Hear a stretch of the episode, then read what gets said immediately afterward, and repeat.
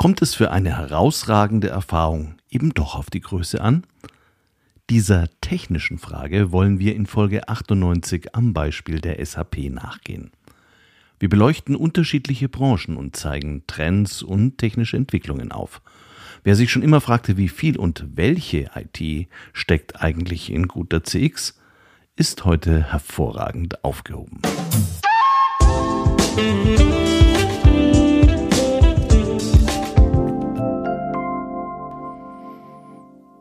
Hallo und herzlich willkommen bei CX Talks. Mein Name ist Peter Pirner. Schön, dass du dabei bist. CX Talks wird diesen Monat unterstützt von FIR, einem führenden Technologieanbieter für Cloud Contact Center in der Dachregion. Vier entwickelt und betreibt KI-gestützte Software für begeisternde Kundenerlebnisse entlang der gesamten Customer Journey. Mit vier wird Kundenkommunikation erfolgreich für euch und für eure Kunden. Die einzigartige Kombination aus künstlicher und menschlicher Intelligenz hebt euren Service auf ein neues Kompetenzlevel. So seid ihr stets mit euren Kunden verbunden. Mehr Informationen zu 4 findest du auf der Website www.4.ai und auf der Sponsorenseite von CX Talks. Ich bin verwirrt und selbst die letzten Folgen von CX Talks zu Marketing Tech halfen mir zwar das Problem und die Problemlösungen zu strukturieren, aber die Menge dieser Lösungen hat mich fast erschlagen. Und dabei ging es nur um den Funktionsbereich Marketing. Wie kompliziert wird das erst, wenn wir Produktions-, Logistik-, Vertriebs- und Finanzdaten auch noch in unserem Experience Design berücksichtigen wollen? Auf einmal rücken spezielle Anwendungen, nicht selten sogar eigene Dickschiffe wie Salesforce, für Funktionsbereiche wie den Vertrieb oder Produktionsplanungssysteme nach vorne. Und Logistik- und Finanzdaten sind nicht nur im E-Commerce unverzichtbar als Informationsquelle für Kunden. Irgendwie hängt alles mit allem zusammen. Zum Glück gibt es ERPs, also Enterprise Resource Management Systeme. Die integrieren fast alles für Denkfaule wie mich. Aber stimmt das eigentlich? Hat die Cloud nicht auch hier das Spielfeld neu definiert? Werden heute nicht eher die besten Spezialanwendungen im Sinne des Best of Breed kombiniert? Im Marketing tut man das doch auch. Oder man kauft alles bei Adobe. Und welche Rolle spielen eigentlich spezifische Anforderungen von Branchen? Stadtwerke ticken doch ziemlich eindeutig anders als Carsharing-Anbieter. Da ich selbst keine Ahnung habe, fragte ich Kai Stübane, Head of Sales SAP CX in Mitteleuropa. Das lag nahe, denn gerade in der Dachregion haben die meisten Unternehmen zumindest teilweise SAP bei sich seit Jahren installiert. Unser Deal war, erklär uns die Welt in einfachen Worten und mache bitte daraus keine Werbeveranstaltung für die SAP. Kai hat geliefert. Und so beschäftigen wir uns differenziert mit dieser Frage für die Versorgungswirtschaft, für Smart als innovativen Immobilitätsanbieter und mit Direct-to-Consumer-Anforderungen im E-Commerce. Ich verspreche dir, nach dieser Episode bist du definitiv schlauer und so kompliziert ist das letztendlich doch alles gar nicht.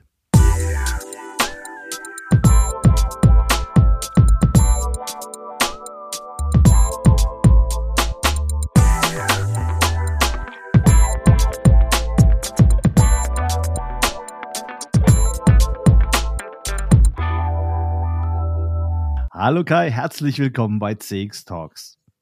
Hallo Peter, schön, dass ich wieder dabei sein darf. Ja, sehr gerne. Ich habe mich sehr gefreut, dass du wieder dabei bist. Und vielleicht für diejenigen, die dich jetzt nicht so gut kennen, du bist Head of Sales für Middle und Eastern Europe bei der SAP. Wie bist du zu deiner heutigen Position gekommen und was sind die Schwerpunkte deiner Vertriebsaktivitäten? Ja, also zu der Rolle bin ich gekommen, weil ich schon davor auf ähm, dieser Ebene ähm, Vertriebsteams geleitet hatte und dann gefragt wurde, ob ich nicht das CX-Team übernehmen möchte. Ich bin also kein Natural Born CX-Kid, wenngleich natürlich als Verkäufer ähm, mein Leben lang mit CX und Marketing zu tun hatte, über meine Historie. Also so bin ich zu dem Thema gekommen und wir verantworten in meinem Team quasi ja alle Lösungen, die man als Kunde im Frontend bei SAP wahrnehmen würde. Also wenn du bei Douglas einkaufst im Webshop, dann haben wir mal der Douglas die Software verkauft. Wenn du eine schicke E-Mail bekommst von Shein, dann hat die unsere Marketingplattform rausgeschickt. Und alle Lösungen, die wir also in dem Kontext haben, auch unsere CRM- und Service-Lösungen, ähm, sind quasi bei uns in der Verantwortung für den Verkauf und für den Erfolg unserer Kunden. Mhm. Und seit wie vielen Jahren beobachtest du denn generell dann diesen Markt für CX-Anwendungen in Dach beziehungsweise in Europa? Ja gut, prinzipiell seit ich angefangen habe in der Beratung bei PwC, ähm, damals ähm, stark im Utilities-Umfeld, ähm, da wollen wir heute auch noch drüber sprechen. Ähm, und dort, ähm, also angefangen habe ich zu arbeiten 2005 ähm, also zu einer Zeit, wo online immer wichtiger wurde, digitale Kanäle. Ähm, und zu der Zeit äh, hat man dann natürlich auch gemerkt, auch damals bei PwC schon, wie da so ein gewisser ja, Paradigmenwechsel entsteht. Da sind dann natürlich auch viele Firmen hochgekommen die vor allem hochgekommen sind, weil sie halt in diesem digitalen Kanal so stark geworden sind. Also die Disruption hat aus meiner Sicht damals schon angefangen und CRM hatte damals natürlich irgendwie jeder schon, ja, unabhängig davon, wie stark das genutzt wurde. Ja. Wir wollen uns heute ja mal so objektiv wie möglich, also da die Ermahnung von meiner Seite, so objektiv wie möglich äh, mit dem Thema auseinandersetzen, ob gutes CX-Management eine große Software-Suite braucht. Oder ob man es vielleicht doch lieber agil aufsetzt mit vielen kleinen unabhängigen Systemen. Ich hatte ja mit dem Ralf Strauß jetzt zwei Folgen gemacht und war also, bin immer wieder erstaunt, wie viele verschiedene Spezialisten es im Marketing Tech gibt. Die SAP würde ich jetzt mal als große Technologieplattform bezeichnen. Das liegt aber natürlich auch an eurer Historie. Wie hat sich denn für jemanden, der sich da nicht so ganz intensiv mit auskennt, so in etwa der Funktionsumfang der SAP bis heute so entwickelt, von den Ursprüngen bis heute? Also ich meine, SAP wurde 1972 gegründet und damals insbesondere, weil es ähm, weil die Gründer einen Bedarf wahrgenommen hatten für integrierte ERP-Software, die also die Finanzen und die Logistikprozesse geschickt miteinander verbinden. Und damals sind die drei Herren, die SAP gegründet haben, zu ein paar Kunden hingefahren, haben sich angeguckt über Tage, wie dort im Prinzip die Prozesse laufen und haben dann eine Software dafür geschrieben. Und die ist dann bahnbrechend, muss man ja ganz klar sagen. SAP ist ja heute der größte europäische Softwarekonzern, sicherlich auch der einzige, der überhaupt eine gewisse Relevanz auf dem ähm, Weltmarkt hat. Also zumindest von der Größe her gibt natürlich noch andere spannende ähm, Hersteller hier in Deutschland oder Europa. Ähm, so ist SAP groß geworden und dann hat sich quasi dieses Portfolio erweitert. Also von dem ERP-System, was dann in unterschiedlichen Versionen zu der Version gekommen ist, ähm, die heute am weitesten verbreitet ist. So, das sogenannte R3 kennt wahrscheinlich irgendwie jeder Berater, der mal beim SAP bei einem Kunde SAP nutzt rumflitzt. Aber interessant zu deiner Frage ist halt dann auch gewesen, wie sich erstmal unabhängig davon, wie sich heute Software entwickelt, dieser in Anführungszeichen Monolith weiterentwickelt hat. Also all diese Prozesse, die zum, nehmen wir mal zum Beispiel CRM oder HCM, sind dann einfach Erweiterungen dieses Kerns gewesen. Auf der gleichen technologischen Plattform, in der gleichen Sprache, also ABAP, mit einem vergleichbaren Frontend und immer mit dem originären Ziel, so smart wie möglich mit dem Backoffice zu integrieren. Also CRM, um mal beim CRM zu bleiben, ist damals vor allem entwickelt worden, um ein ein System of Record, ein transaktionales Tool, in, aus dem ich so geschickt wie möglich heraus die Prozesse, die ich dann im ERP ansteuern will, triggern kann. So ist quasi unser CRM entstanden und wird ja heute noch von vielen Kunden genutzt, also die in Anführungszeichen alte CRM-Software, die dann quasi mal ähm, ähm, entwickelt wurde, mittlerweile ja fast 20 Jahren. Und wir haben immer noch viele Kunden, hat man jetzt auch letzte Woche in Bremen wieder gehört, nicht nur fürs CRM, auch fürs ERP, die auch ganz klar, hat man auch lesen können, sagen, hör mal, warum geht ihr so stark von diesem Kern weg? Wir haben da so viel rein investiert. Und viele wollen natürlich dieses Never touch a winning boat, würde man als Segler sagen, dieses gewinnende Boot nicht anfassen. Das Ding fährt doch. Man ist schnell genug. So. Und das ist, ich sag mal, ein Stück weit auch dieser Bruch, den man momentan halt wahrnimmt am Markt, aus dieser Evolution heraus, mit dem sich SAP natürlich auch als Unternehmen beschäftigen muss, was, ähm, wie man damit jetzt umgeht. Also neue Kunden ähm, begeistern, Bestandskunden nicht verlieren und gleichzeitig innovativ bleiben für beide Lager. Ne? Ich meine, die ersten SAP-Systeme, ich habe selbst angefangen als SAP-Berater, meine war mein allererster Job sogar. Die waren ja alle immer lokal beim Kunden installiert. Mittlerweile hat sich das aber ja komplett gedreht und die Technologie unterscheidet sich ja ganz systematisch.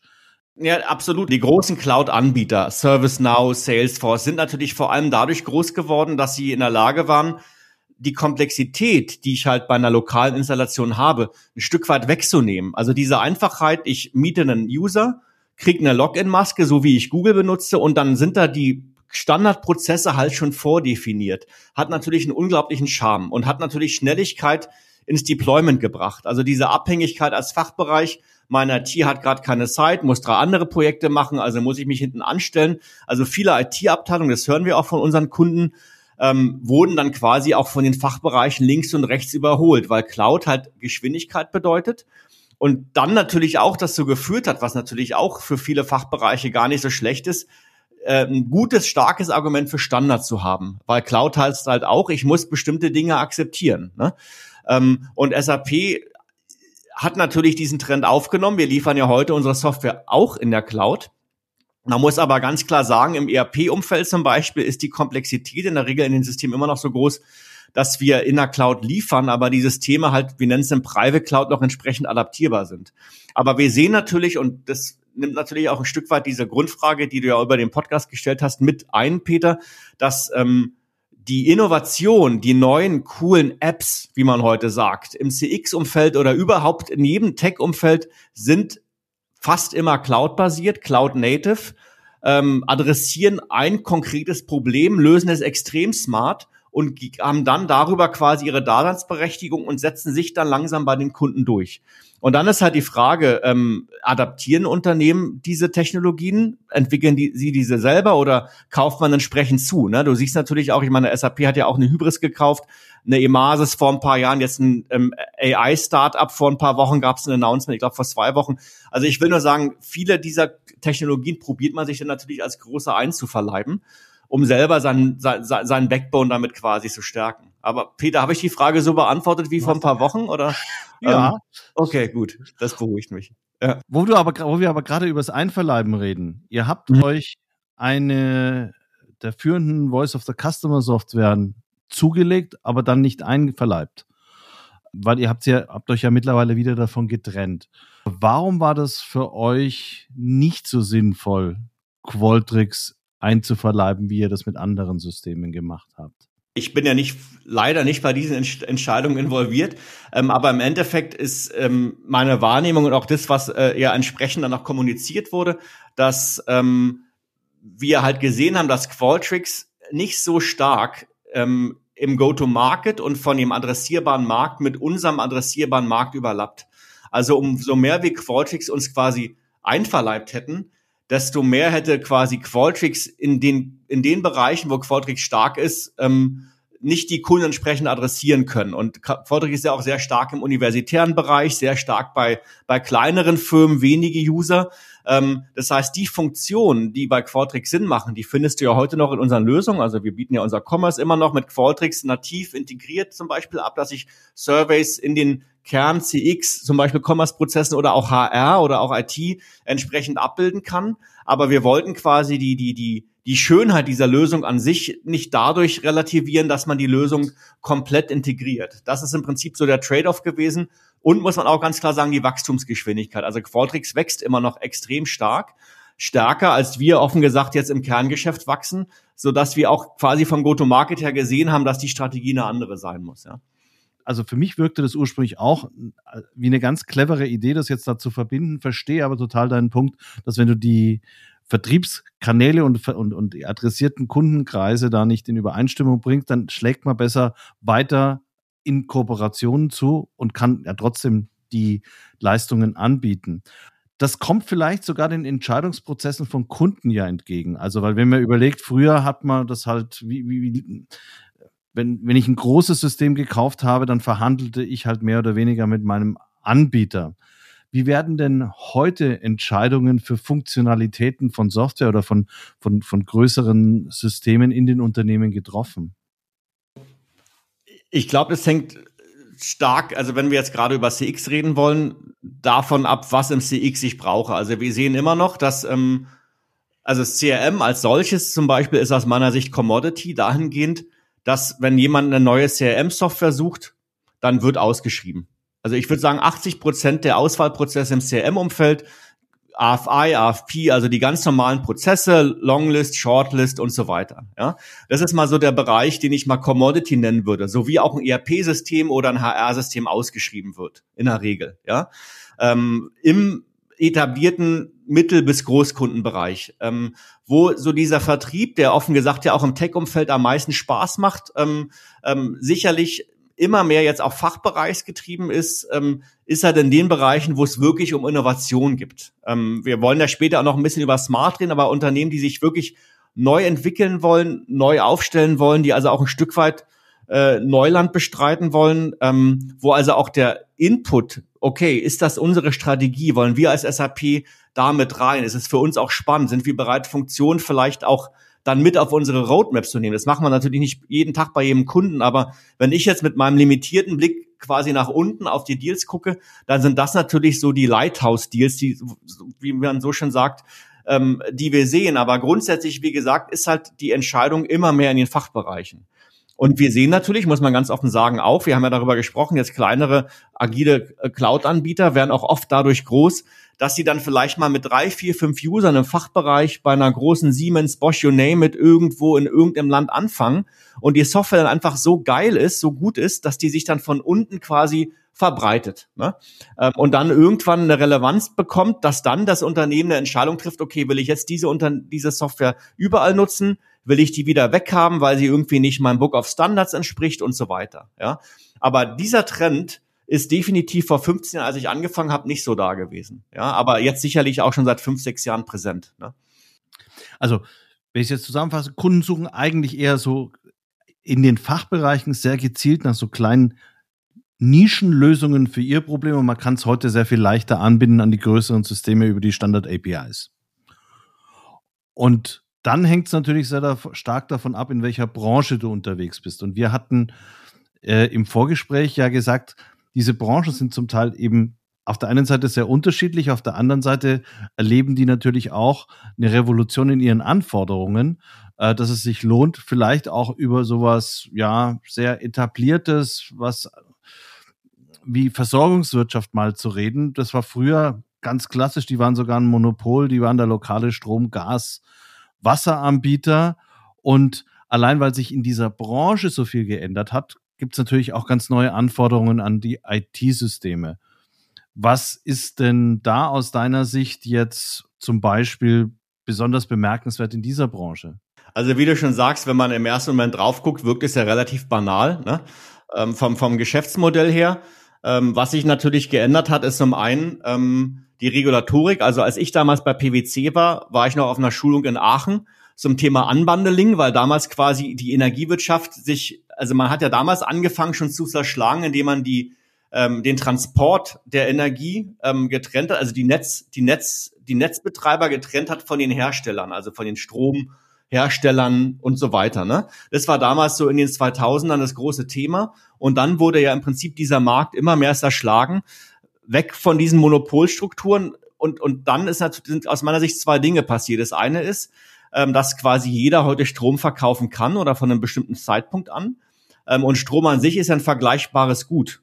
Also Strom ist halt gleich Strom. Ne? Also das heißt, ich muss ja in dem Moment und da kommt natürlich wieder CX ins Spiel, extrem gucken, okay, äh, wie differenziere ich mich jetzt, wenn ich einfach nur Strom anbiete, ja, der ja auch nicht anders aus der Dose kommt, ne? Und es ist ja sogar die gleiche Dose. Ich lege ja nicht eine neue Dose. Ich dachte, der Strom ist gelb. Vielleicht, ja, genau. Oder rot, je nachdem, wo du ihn kaufst. Ja, ne? Genau. Absolut, ja. So, und das andere ist halt dann gewesen, dass ähm, die Leistungen natürlich drumherum dann gebaut wurden. Sicherlich auch, weil halt Strom gelb oder rot ist, aber immer noch Strom ist. Aber und jetzt natürlich durch diese, klar, durch die ähm, durch die Bedürfnisse der Leute heute, durch die Förderung im Bereich erneuerbare Energien, ne, jetzt gibt's diese neue Förderung, wenn du ein Auto hast, was du als Stromspeicher nutzen kannst, ist quasi etwas entstanden, was eine viel komplexere Landschaft benötigt, um entsprechend anzubieten. Weil wenn ich jetzt nicht einfach nur Strom verkaufe, sondern ich verkaufe dazu noch eine Batterie und ich verkaufe dazu noch andere Assets und dazu noch einen Service, nämlich die Installation, dann kann man sich ja vorstellen, wie schwer das ist, diese Sachen abzurechnen. Und wenn ich dann skalieren will, über ein ganzes Land oder vielleicht auch nur über eine Stadt, dann reicht da vielleicht nicht mehr die Nischenlösung aus. Und was wir dann halt als SAP gesehen haben, was halt wie viele nicht wissen, ist, dass wir schon damals, als ich anfing, quasi Marktführer waren für die Backoffice und die Abrechnungssoftware im, in diesem Umfeld, ISU, also wenn du eine Rechnung kriegst von deinen Stadtwerken, dann, dann wird die mit einer sehr hohen Wahrscheinlichkeit von einem SAP-System generiert worden sein. Und dieses System haben wir dann halt weiterentwickelt und halt zum Beispiel heute im Standard mit unseren CX-Lösungen verbunden, damit du halt diesen gesamten Service konsumieren kannst. Und zwar von der Anbahnung her mit unseren Marketinglösungen bis halt wieder zur Rechnungserstellung. Und da gibt's ziemlich coole Firmen, wenn man zum Beispiel mal Digital Renewables googelt, ähm, die sind auch schon mal bei unserem eigenen Podcast zu Gast gewesen, die als Startup komplett mit SAP-Software diesen Prozess abbilden und damit quasi auch mittelständischen Unternehmen den Zugang geben zu besseren Strompreisen mit entsprechenden Garantien, die quasi eine Brücke bauen als Serviceportal, ohne selber Strom anzufassen zwischen Herstellern und Kunden. Ja, entstehen, aber halt dann halt nur für nachhaltigen Strom. Ist eine ganz coole Firma, kann man sich ganz gut angucken. Auch ein sehr spannender CEO. Ja, aber das ist zum Beispiel ein Bereich, wo wir halt sagen, okay, das klappt halt nicht nur mit einer Nischenlösung, weil einfach die Skalierung so, so entscheidend ist und die Komplexität der Produkte, die ich anbiete. Kommen wir zu einer anderen Industrie. Und zwar, das ist auch ein Beispiel, das ich mega spannend finde. Smart, die heute, also praktisch der Hersteller des, dieses kleinen Stadtflitzers, des Watch-Autos, der heute nur noch in der E-Variante produziert wird. Was ich da bei denen so spannend fand, ist, dass die praktisch ihr komplettes Geschäftsmodell und auch die Kundenbetreuung auf ein ganz neues Direct-to-Consumer-Modell umgestellt haben und auch ihren Service oder ihr Angebot und auch die Kundenerfahrung damit komplett neu definieren würden. Ihr arbeitet mit denen zusammen. Vielleicht kannst du dazu noch ein bisschen Hintergründe geben für diejenigen, die sich jetzt im Detail wiederum mit Smart nicht so richtig auseinandergesetzt hatten? Also ich meine, die Grundherausforderung, die Smart hat und übrigens egal mit welchem Automobilhersteller ähm, du sprichst, ich hatte dieses Jahr auch mit zwei größeren Gespräche, alle haben das gleiche Problem, dass sie die Autos herstellen, aber in der Regel nicht den direkten Kontakt zu den Kunden haben, weil halt Händler dazwischen sind und Händler. Und ich glaube, das ist, beschreibt ein Stück weit das Problem der etablierten produzierenden Unternehmen, ich sage jetzt mal in Deutschland oder ein Dach an sich, dass sie in der Regel richtig starke Produkte haben, aber dann oft nicht genug über ihre Endkunden wissen und dazwischen natürlich mit den, zum Beispiel mit den Händlern jetzt im Automobilumfeld konkret, natürlich auch ein Umsatzkanal ist, den man nicht einfach ignorieren kann, weil die haben ja auch ihre Daseinsberechtigung. Aber wenn ich heute halt die richtigen Entscheidungen für meine Produkte auch im Automobilumfeld treffen will, dann will ich natürlich so viel wie möglich über meine Kunden wissen. Also das ist eine Frage, die irgendwie, nicht nur irgendwie, die beschäftigt jeden. Und wenn man sich die neuen Automobilfirmen anguckt, NIO, Tesla, die haben ja alle mit einem Direct-to-Consumer-Ansatz angefangen, um sich dann irgendwann Partner zu suchen. Und Smart, und das ist, glaube ich, das, das Interessante bei Smart, die wurden ja dann quasi, ähm, die sind ja auch ähm, Teil eines ähm, ähm eines, eines chinesischen Investors. Ähm, die haben dann relativ schnell für den europäischen Markt entschieden, ähm, sich komplett neu aufzustellen. Das heißt, die gesamte IT wurde auf einer grünen Wiese neu aufgebaut und zwar so, dass ich Direct to Consumer adressieren kann. Und der liebe Björn Schick, mit dem ich ja einige Vorträge gemacht habe, der ist dort der Marketingleiter, kommt eigentlich auch nicht aus der Automobilindustrie, sondern halt aus dem Agenturgeschäft, hat also sehr stark diese Konsumerbrille eingenommen und hat dann quasi diese Idee im Kern getrieben und umgesetzt. Ähm, und da sind wir dann als Partner an Bord gekommen, quasi die Kunden- und Autodaten auf einer Plattform zu zentrieren, um sie dann in alle notwendigen Kanäle auszuspielen. Das ist natürlich ein riesengroßer Vorteil, wenn ich meine Infrastruktur komplett neu aufsetzen darf und alle Fehler, die alle in der Vergangenheit gemacht haben, aus denen zwar lernen kann, aber es eben komplett anders zu machen. Ich muss auf nichts Rücksicht nehmen. Wenn du so eine Plattform mal beschreiben würdest, was, was ist da jetzt in diesem konkreten Fall so besonders? Was ist da alles miteinander verbunden bei Smart? Wir nennen es im Prinzip ja Phygital, also physikalische, digitale Experience gemischt. Oder ähm, ähm, das ist eine Begrifflichkeit, die man dafür nutzt. Oder der Björn redet von der 720-Grad-Sicht auf sein Auto oder auf ein Auto oder Quatsch, ähm, auf den Prozess, weil ich halt auf der einen Seite die, die, die, die, die, die, die Kundendaten habe, also die, die, die Daten, die der Kunden quasi, die den Kunden quasi beschreiben und auf der anderen Seite habe ich halt die Automobildaten. Und die kommen ja aus unterschiedlichen Quellsystemen. Also die Automobildaten kommen aus dem Auto selbst, aber auch aus der Nutzung des Autos. Und die Kundendaten kommen quasi aus den, je nachdem von wo ich jetzt gucke, aus den Präferenzen ähm, oder aus dem Verhalten des Kunden, die ich quasi, ähm, ähm, die ich quasi zutage lege. Und wenn man jetzt wieder an diesen Prozess denkt, dann war halt das Wichtigste für Smart und ich glaube, das hat Smart zum Beispiel schon immer ausgezeichnet, dass man halt den Verkaufsprozess maximal vereinfachen sollte. Also der sollte in wenigen Schritten vonstatten gehen. Wenn ich zum Beispiel als das Thema kenne, die Person, die auf dem Smartphone surft, ist männlich oder weiblich, dann würde quasi schon die Darstellung des Produktes entsprechend so angepasst, wie normalerweise ähm, männlich oder weiblich es vielleicht unterschiedlich einkaufen würde. Ähm, da würde es zum Beispiel anfangen. Wenn ich dann das Auto quasi entsprechend nutze, ähm, profitiere ich halt von so Kleinigkeiten, dass zum Beispiel auf unserer Customer Data Plattform auch eingespeichert wird, wie ich meinen Sitz gespeichert habe. Und wenn ich halt in den Smart von meinem Kumpel steige und mich da registriere, dann wird die Sitzanstellung übernommen. Das wären jetzt einfach mal zwei Beispiele, ähm, Peter, aus beiden Welten. Ne? Und für den Kunden, der es dann kauft, ist im Prinzip egal, über welchen Kanal er sich jetzt informiert über äh, in seiner Beziehung zu Smart, sei es die App, sei es die Website, sei es das Display auf dem im, im Fahrzeug selber. Das ist alles automatisch im Hintergrund über diese eine Plattform verbunden. Ja, bis hin zu, dass halt der Händler als solcher nicht benachteiligt wird, ähm, wenn er den Kunden trotzdem berät, auch wenn online gekauft wird. Ich bin jetzt kein Smart-Mitarbeiter, aber äh, anscheinend wird der Verkäufer genauso gut incentiviert, ähm, solange das irgendwie in dem Postleitzahlbereich passiert, wo der Händler halt zuständig ist. Oder du suchst jetzt einen Smart aus, aus stellst ihn schon mal in der App zusammen, fährst jetzt zu dem Händler, ähm, sagst nur deinen Namen und er sieht quasi deine Konfiguration. Ne? So eine, solche Dinge funktionieren halt sofort. Und jeder von uns kennt das. Gibt's immer die tollen LinkedIn-Geschichten. Boah, jetzt bin ich zum Händler gefahren. Ich muss wieder meine Telefonnummer angeben. Habe ich doch alles schon gemacht. Warum fragt er mich nochmal die ganzen Sachen? Genau das sollte halt nicht passieren, weil, und ich glaube, das ist sicherlich auch das Interessante an Smart als Marke, ist ja jetzt keine Marke, die sich über Beschleunigung oder ähm, äh, PS identifiziert, wenngleich ich bin einmal mit dem Smart gefahren. Es hat ein E-Auto, der hat schon ordentlich Wumms, das kann man wohl sagen. Aber äh, es geht ja eigentlich um die Emotion bei dem aus meiner Sicht und um dieses Gefühl, dieses urbane Auto zu haben, diese diese Einfachheit. Das drückt ja die Marke für mich aus. Anders als jetzt vielleicht Porsche oder Mercedes sich initial positionieren würde. Ja. Du hast jetzt aber noch was anderes gesagt, dadurch, dass die ganzen Daten verbunden sind kann ich im Gegensatz zu den meisten, eigentlich zu fast allen anderen Automobilherstellern, sowohl in meiner Kommunikation wie auch in Angeboten von zusätzlichen Services runtergehen bis zum Segment of One, weil ich habe alle Informationen ja vorliegen. Das heißt, theoretisch könnte ich jetzt hyperpersonalisieren. Man wird es aber wahrscheinlich trotzdem nicht ganz bis ins Letzte ausdifferenzieren, weil man es dann vielleicht gar nicht mehr äh, äh, bearbeiten kann. Wo, wo hört denn Smart mit der Personalisierung derzeit auf? Also nach meinem Verständnis, aber wie gesagt, ich bin da jetzt ja auch kein Smart-Mitarbeiter, aber wo heute definitiv für jeden sichtbar die Grenze ist, ist, dass halt nicht so viele Third-Party-Dinge mit angeboten werden.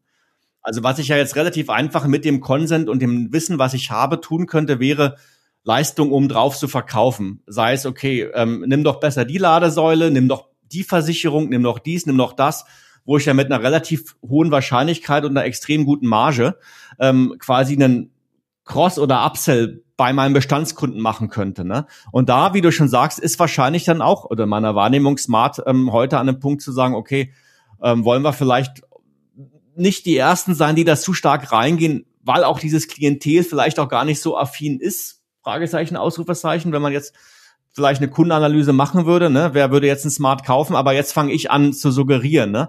Das Entscheidende, das hast du ja gesagt und das, das muss ich jetzt auch nochmal loswerden, ist halt das Smart mit so einem Technologieansatz.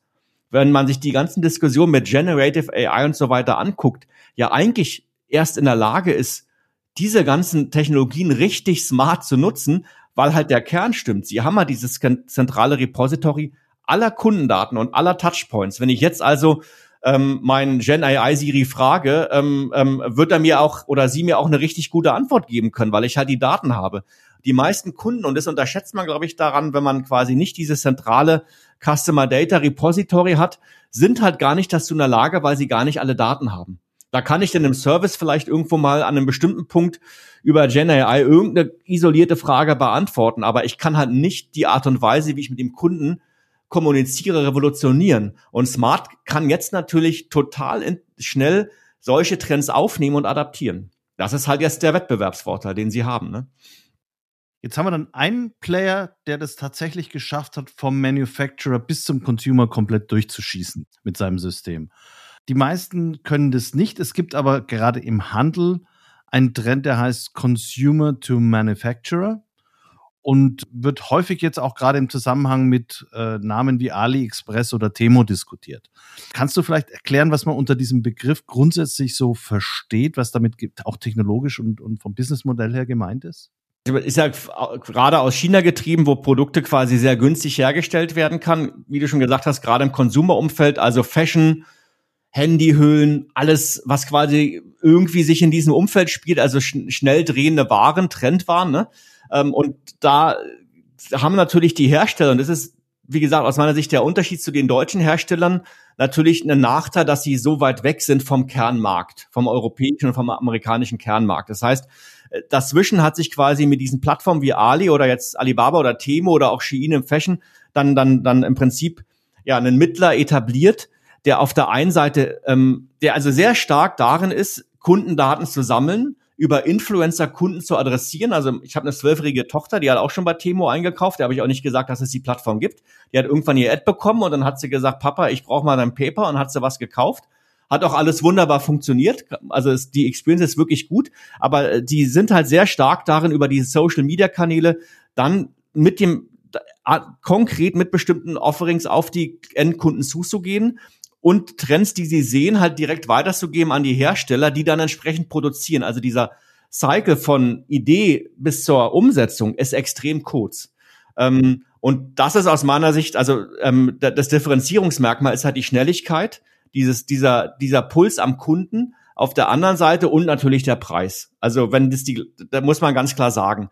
Und diese Diskussion, die man jetzt auf unterschiedlichen Events in Deutschland wahrgenommen hat, ist natürlich durchaus begleitet durch eine Angst im Fashion-Umfeld bei den etablierten großen Fashion-Marken, ähm, die natürlich sehen, dass in diesem Low-Cost-Segment ihnen Kunden wegschwimmen werden, ja, gerade im Online-Segment. Also wie differenziere ich mich? Naja, aber sagst du, damit das funktioniert, muss ein Hersteller natürlich diese Kundendaten einerseits in seine Systeme reinbringen und andererseits diese Daten dann auch so nutzen können, dass er daraus wirklich die richtigen Learnings für seine eigene Innovation und sein Produktangebot ableitet. Mhm. Äh, wie weit ist das, wenn du, soweit du das jetzt beurteilen kannst, äh, glaubst du, ist das eher ein technisches Problem? Für die Hersteller oder ist es eher dann das Managementproblem, wenn ich die Daten schon mal bei mir drin habe, dass ich dann daraus auch was mache, was meinen Innovationsprozess effizienter und schneller macht? Also man muss jetzt fairerweise sicherlich auch sagen oder in Frage stellen, inwiefern die Unternehmen zum Beispiel alle Standards einhalten, muss man auch ganz klar sagen. Also ähm, gibt es auch Diskussionen drum, wie nachhaltig wird produziert, ne? Werden da alle Elektrostandards, wenn ich dann USB-Kabel kaufe, eingehalten? Also ist da nur eine Normung drauf oder nicht? Da habe ich mhm. keine eigene Meinung zu, aber das ist die Diskussion, die da läuft. Ne? Ähm, aber was man sich definitiv abgucken kann, ist aus meiner Sicht dieses konsequente vom Kunden gedachte, dass ich also da viel schneller bin. Und ich glaube, dass das schon ein Problem ist, ähm, dass dieser Zyklus, in dem ja heute zum Beispiel Händler denken, ich habe ein Weihnachtsgeschäft, ich habe ein Ostergeschäft, ich habe Klamotten, dann gibt's ein Sommergeschäft und ein Wintergeschäft, aus diesem Zyklus auszubrechen. Hat ja Chibo mal mit angefangen, jede Woche eine neue Welt. Ne? Das ging irgendwann schon in den 90ern los. Ne? Heute hat irgendwie jeder Chibo auf seinem, wenn du mal im Retail, im Handel guckst, jeder Aldi, jeder Netto, bietet ähnliche Sachen an. Also bestimmte Trends wurden dann auch adaptiert. Und dieser, dieser, dieser Zyklus, dieser Entwicklungszyklus und diese Nähe vom Kunden, ich glaube, da müssen sich schon auch vor allem die Herstellunternehmen in Deutschland oder überhaupt außerhalb von Asien ähm, ähm, entsprechend ähm, darauf ein, einfach einstellen, umstellen, um da mitzuhalten. Ja? Es ist definitiv das, wovon man richtig viel lernen kann, da bin ich mir sicher, ja. Mhm. Wir haben jetzt im Prinzip gesehen, dass es in drei ganz unterschiedlichen Branchen technologisch auch ganz unterschiedliche Lösungen gibt und ganz unterschiedlich IT-Funktionen in Plattformen integriert werden können. Entweder mal als Gesamtpaket als flexibles Gesamtpaket mit Außenanbindung oder als technisches Ökosystem. Aber so ein One-Size-Fits-All scheint es nicht zu geben. Wo stehen wir aus deiner Sicht zum Abschluss jetzt die Frage, äh, in zehn Jahren? Haben sich dann die großen integrierten Systeme durchgesetzt oder werden wir noch viel stärker auf dieses Best of Breed äh, zurückgreifen, wo man sagt, wir haben so eine Basis und dann greifen wir uns sehr flexibel einzelne spezielle Nischenanbieter für unsere IT-Infrastruktur, um das Bestmögliche für den Kunden zu erreichen. Also da gehen mir zwei Sachen durch den Kopf. Die eine ist natürlich, was ich ich sag mal, technologiemäßig ändern wird. Also wenn du guckst, wie günstig und verfügbar heute, Stichwort Cloud, ähm, im Prinzip Infrastruktur geworden ist, ist ja die Frage, was wird da in zehn Jahren mit der Fall sein? Werden die Kapazitäten noch größer, weil vieles auch heute wird ja auch über die, die, die Möglichkeiten der Technologie immer noch limitiert. Also wir haben immer noch große Kunden, die wollen dann hunderte von Orders pro Sekunde durch das System ballern können. Und auch da gibt's dann irgendwann technische Limitationen, die natürlich auch die Prozesse dann limitieren. Ne? Also ich will nur sagen, wenn dort nochmal ein technologischer Durchbruch da wäre, könnte vieles auch einfacher werden, weil ich dann nicht alles quasi gegen die Performance programmieren müsste. Das andere ist definitiv, wenn wir jetzt über Trends sprechen, Generative AI, muss man ganz klar sagen, wo mir noch die Fantasie fehlt, wie disruptiv das wirklich in allen Bereichen sein wird. Aber Fakt ist, und das haben wir ja schon an dem Smart-Beispiel erläutert, dass die Firmen heute aus meiner Sicht halt schon gucken müssen, dass sie ihre Kundendaten dahingehend konsolidieren, sauber machen. Da sind wir wieder bei einem typischen Analytics-Thema, um überhaupt von diesen Technologien nutzen zu können. Und ansonsten, was diese Apps betrifft, ist ja das, das große Stichwort heute Composable oder Microservices, dass auch die großen Hersteller wie wir probieren, die großen Monolithen in Stücke zu teilen. Dass ich also einen Kern habe, in dem ich die Daten speichere und ringsherum baue ich dann quasi Composable wie ein Lego-System, die Lego-Bausteine. Da kann ich dann auch Partnerlösungen wie eine Qualtrics oder andere Sachen, die wir ähm, mitverkaufen, ähm, ähm, quasi mit reinbauen. Ähm, und so kann ich es als Kunde auch tun, um mir dann quasi ähm, im Prinzip die, Band, die, die, die Landschaft so zusammenbauen, wie ich das möchte. Also den echten Monolithen gibt's glaube ich, gar nicht mehr. Auch wenn du bei uns hinguckst, ähm, sind es einzelne Lego-Bausteine, die du entsprechend zusammensetzt und die du ja auch nicht alle nutzen musst. Und ich glaube, da geht auch der Trend hin. Aber das Spannende ist für mich, wie sich dieser Kern entwickelt, weil nochmal, an dem Ding scheitern die Kunden aus meiner Sicht, wenn sie nicht irgendwann diesen Big Bang wie Smartwagen, das Ding ein, einmal richtig sauber zu machen. Ja? Und dann erst kann ich von all diesen schönen Dingen profitieren. Ja? Ganz herzlichen Dank, lieber Kai. Äh, CX Talks, Insights, Technologie und Management. Heute war es super Technologie, aber es gehört eben auch dazu und ohne Technologie kannst du die Anforderungen, die gestellt werden, einfach als Unternehmen in Zukunft ja auch gar nicht erfüllen. Ich danke dir ganz herzlich für den objektiven Blick auf die Situation, so wie du sie zwar wahrnimmst, aber eben keine SAP-Verkaufsveranstaltung draus gemacht hast. Vielen herzlichen Dank dafür. Und äh, ich freue mich auf den dritten Besuch. Ich mich auch. Danke, Peter. Hat mir sehr viel Spaß gemacht.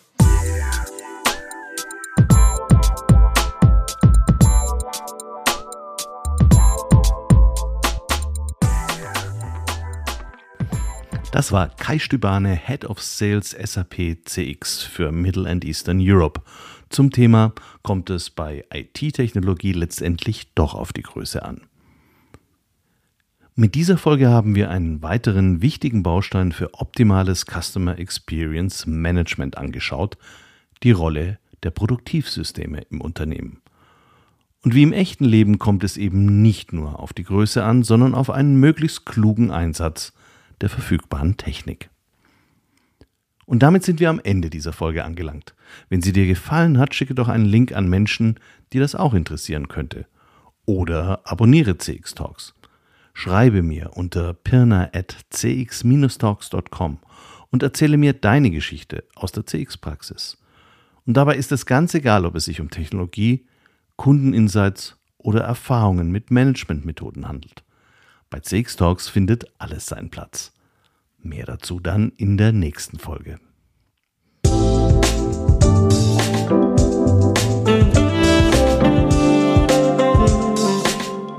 Das war CX Talks, der erfolgreichste deutschsprachige Podcast für Customer Experience Management. Mehr Informationen zu CX Talks findest du im Newsletter des ICEM auf LinkedIn und unter www.cx-talks.com. Música